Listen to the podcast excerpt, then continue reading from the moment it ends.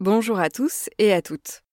Aujourd'hui, je vous propose de découvrir la différence entre une grenouille et un crapaud. C'est petit, ça croasse, c'est confortablement installé au pied du mur de votre maison et ça vous fixe avec des petits yeux globuleux. Alors, grenouille ou crapaud? Eh bien, le premier critère pour identifier l'animal est la texture de sa peau. Celle de la grenouille est lisse et humide. Celle du crapaud est rugueuse, sèche et constellée de petites pustules.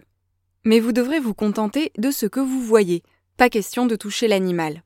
En effet, vous risquez de le déranger ou de le blesser. Les grenouilles et les crapauds, comme les salamandres et les tritons, sont des espèces protégées en France. Sauf exception, il est donc interdit de les manipuler sans autorisation.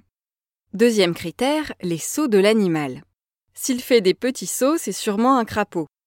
Les crapauds ont des pattes assez courtes, contrairement aux grenouilles qui ont de longues pattes musclées qui leur permettent de sauter bien plus haut et bien plus loin que les crapauds.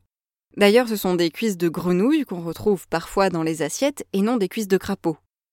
Les pattes des grenouilles sont également palmées car ces animaux passent la plupart de leur temps dans l'eau. Les crapauds, eux, vivent la plupart du temps sur la terre ferme et ne rejoignent les mares et les étangs que pour l'accouplement et la ponte des œufs. En ce qui concerne la couleur, les grenouilles sont souvent associées à la couleur verte et les crapauds à la couleur marron.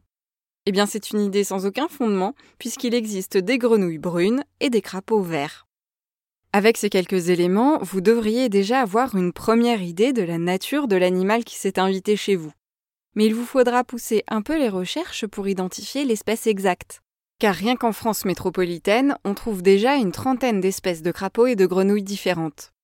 Un dernier point, sachez que ces deux appellations, grenouille et crapaud, ne correspondent pas à la classification scientifique actuelle des amphibiens.